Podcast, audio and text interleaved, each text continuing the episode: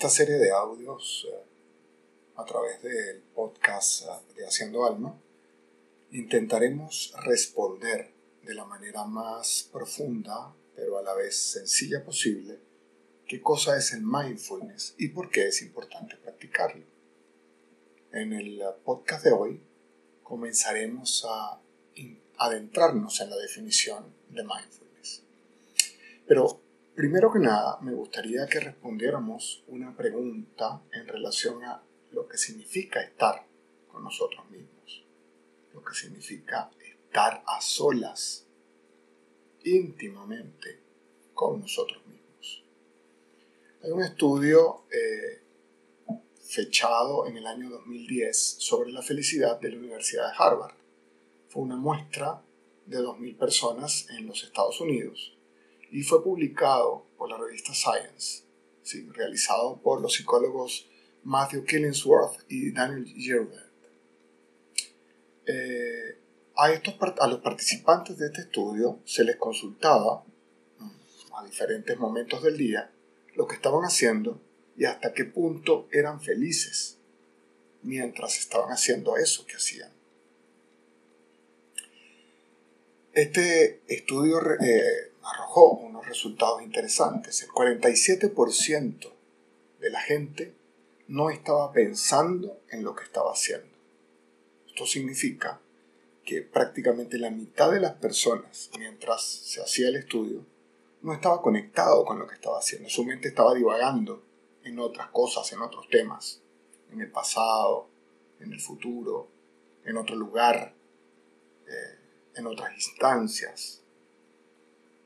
Además, el estudio arrojó eh, otros resultados. La gente es menos feliz cuando su mente está dispersa.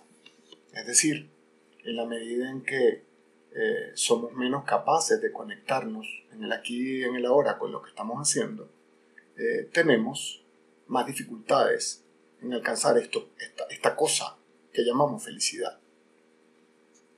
Y en tercer lugar, lo que la gente está pensando indica de forma más fiable el nivel de felicidad que puede alcanzar, el nivel de plenitud, el nivel de tranquilidad, como lo queramos llamar, que eso que está haciendo.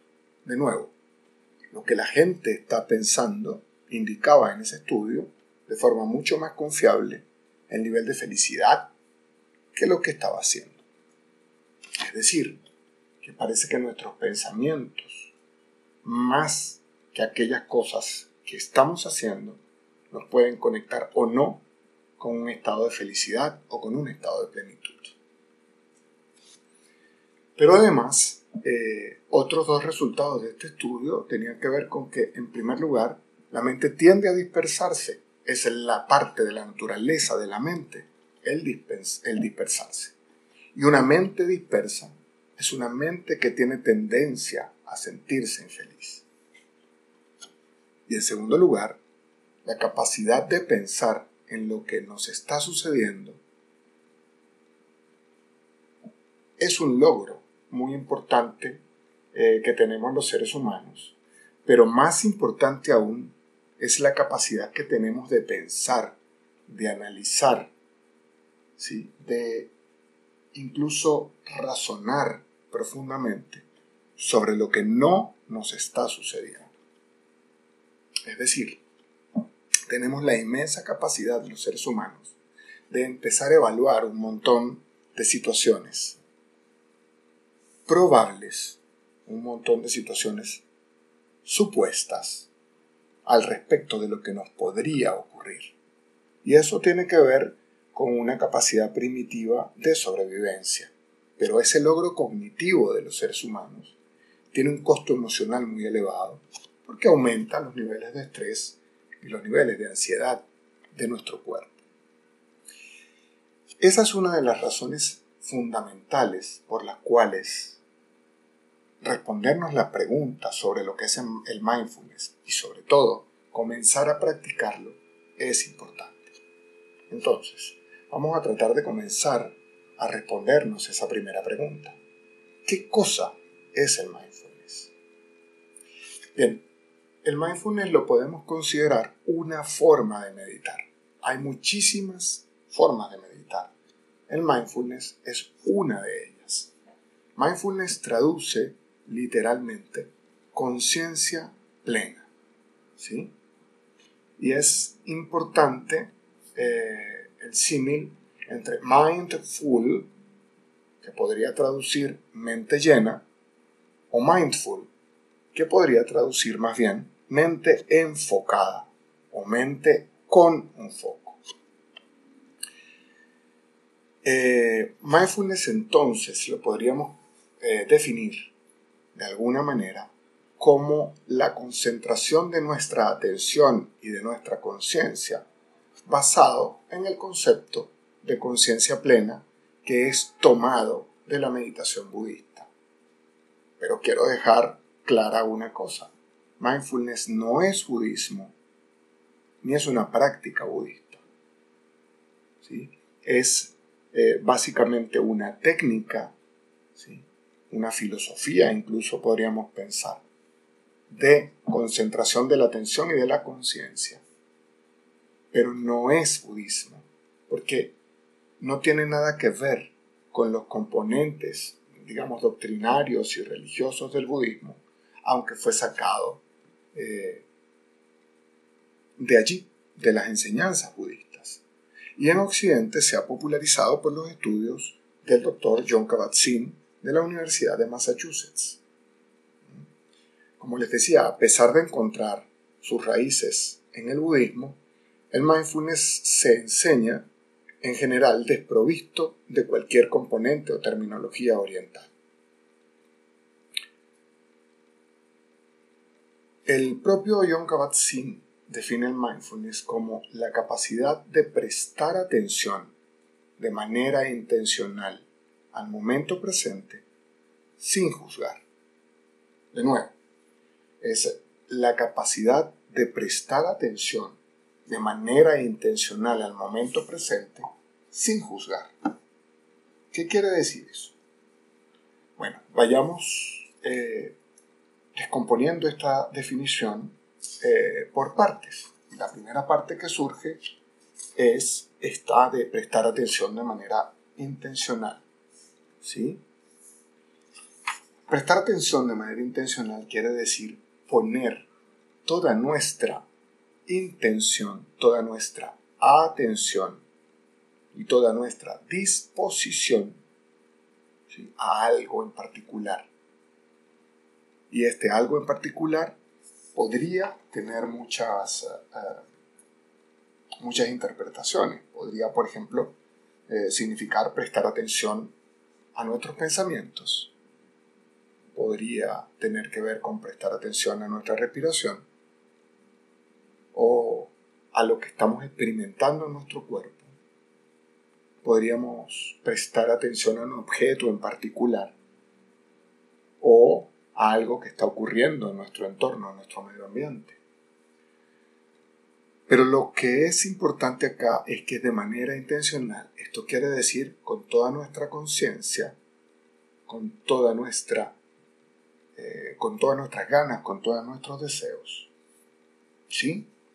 En segundo lugar, les dije que tenía que ver con prestar atención al momento presente. Esto quiere decir a lo que nos está ocurriendo aquí y ahora. Y el aquí y el ahora tiene mm, de, alguna manera dos instancias. Eh, eh, tiene la instancia del aquí, es decir, en este lugar, y la instancia del ahora, es decir, en este momento. Nuestra mente tiene por costumbre divagar sobre cosas que han pasado en otros momentos o sobre cosas que podrían pasar en otros momentos futuros. Pero esta mm, capacidad, como les decía hace un rato atrás, de reflexionar sobre las cosas que están pasando, perdón, sobre las cosas que pasaron, sobre las cosas que pudieran pasar, tiene un costo emocional muy alto porque nos desconecta profundamente de lo que está ciertamente pasando. Y muchas veces lo que nos ocurre es que vemos algo que está ocurriendo e inmediatamente nuestra mente se dispara a especular sobre otras cosas similares que pasaron en algún otro momento o sobre lo que podría pasar a partir de lo que está ocurriendo. Pero con mucha dificultad logramos conectarnos con la posibilidad de observar el momento presente sin colocarle juicios, sin colocarle interpretaciones. Y esto me lleva a la última parte del concepto, es prestar atención sin juzgar. Esto quiere decir sin permitir que nuestros prejuicios, que nuestras escalas de valores, que nuestras expectativas, que nuestros deseos se inmiscuyan en lo que estamos observando en el momento presente y disparen de nuevo nuestra mente a otras instancias, a otros momentos, a otros deseos, desconectándonos de la importante capacidad de efectivamente ser simples observadores de lo que nos está ocurriendo. Entonces, tenemos tres conceptos en, este, en esta definición. El momento presente, porque en la inmensa mayoría de los casos intentamos centrarnos en una cosa, pero al cabo de un momento y sin prácticamente darnos cuenta, nos encontramos dándole vueltas a cualquier otro pensamiento. Nos bañamos y ni siquiera muchas veces nos damos cuenta que nos bañamos. Comemos y ni siquiera nos damos cuenta que estamos comiendo. ¿Sí? Entonces, de repente nuestra mente se dispara y se va a otro momento y a otro lugar desconectándonos de ese momento presente. De forma intencional les decía, porque entonces el estado de conciencia plena es necesario cultivarlo de forma deliberada, despierta y con total atención. Y sin juicios, tiene que ver entonces con la posibilidad de experimentar lo que llegue a nuestros sentidos sin análisis, comparaciones o pensamientos rumiantes en nuestra mente que suelen acompañar estas cosas que estamos experimentando. Entonces en el mindfulness está presente el concepto de darse cuenta o awareness, es decir, despertar al momento eh, presente, despertar a lo que nos está ocurriendo.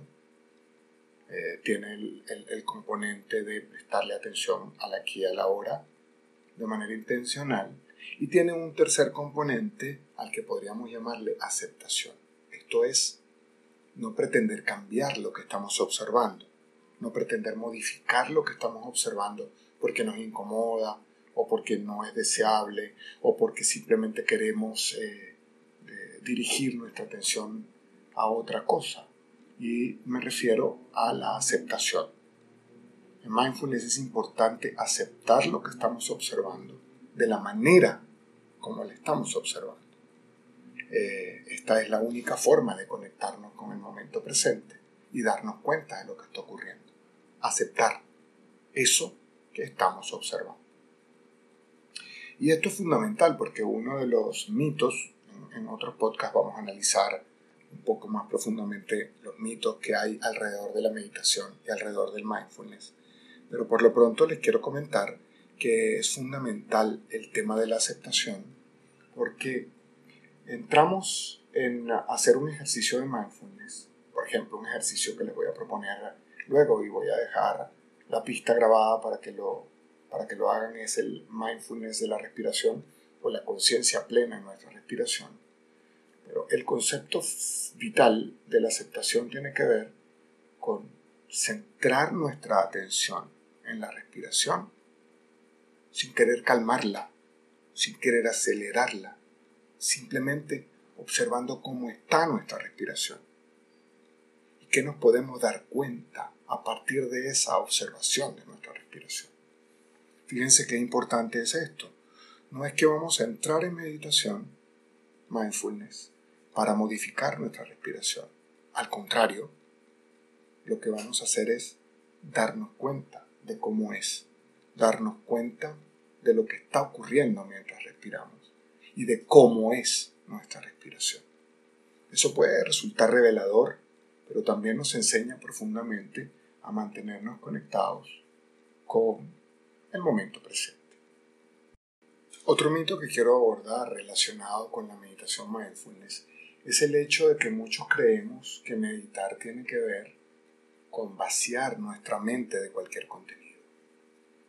Bueno, les tengo una noticia que puede resultar incluso alentadora para aquellos que se frustran tratando de meditar. Eh, es función de nuestra mente producir pensamientos permanentemente. Y es muy complejo este tema de vaciar la mente. Lo que persigue el mindfulness es justamente enseñarnos a enfocar nuestro pensamiento intencionalmente en alguna cosa o situación específica y alejar nuestra atención de estos otros pensamientos que van a quedar allí como en el fondo de nuestra mente. Podemos imaginarnos la mente como una especie de teatro, como una especie de tarima teatral o de pantalla de cine, como quieran verlo. Y eh, los pensamientos son todas aquellas cosas que se van proyectando en esa pantalla o en esa tarima de teatro. Nosotros somos el observador que está detrás de, de esa tarima o de esa pantalla de proyección. Y ese observador puede o no tener conciencia de lo que está viendo en la pantalla. Efectivamente, lo que queremos practicar a través del mindfulness es la posibilidad de conectarnos conscientemente con esos pensamientos e incluso tener la posibilidad de elegir a dónde vamos a dirigir nuestra atención. Esto no quiere decir que vamos a decidir lo que nuestra mente piensa, sino que lo que vamos a hacer es prestar atención consciente a algunos de los pensamientos que discurren a través de nuestra mente. Y para terminar el episodio de, de hoy, quiero dejarles unos cuatro ejercicios simples de mindfulness, aparte de la pista de audio que les comenté que va a estar eh, en el podcast también, que es conciencia plena de la respiración. Pero les quiero invitar a hacer cuatro ejercicios sencillos para comenzar a practicar esto de la atención plena. Lo primero podría ser escoger un periodo corto, eh, un minuto, dos, quizás tres minutos, que los podríamos cronometrar con, con, con el celular, eh, con una alarma que cuente hacia atrás o como querramos hacerlo. Pero durante esa, ese periodo que escogemos, vamos a intentar poner toda nuestra atención, por ejemplo, en la respiración. ¿Sí? dejando los ojos abiertos o cerrando nuestros ojos y centrándonos en el sonido y el ritmo de nuestra respiración. Debe ser un periodo corto y debemos estar eh, conscientes de que nuestra mente va a deambular. Así que el objetivo es que cada vez que nos descubramos deambulando en nuestros pensamientos, volvemos a traer nuestra mente al momento presente y a la respiración que estamos eh, tomando. Un segundo ejercicio, muy similar al primero, pero esta vez en vez de ser con una sensación que experimentamos en nuestro cuerpo, puede ser con un objeto al cual vamos a observar, podríamos tomar una vela, no porque la vela tenga algún significado espiritual eh, de algún tipo, sino porque la luz de la vela puede resultar relajante e incluso hipnotizante. Entonces podemos encender la vela y sentarnos a contemplarla durante un breve espacio de tiempo. Un minuto, dos o tres minutos, como les dije en el ejercicio anterior.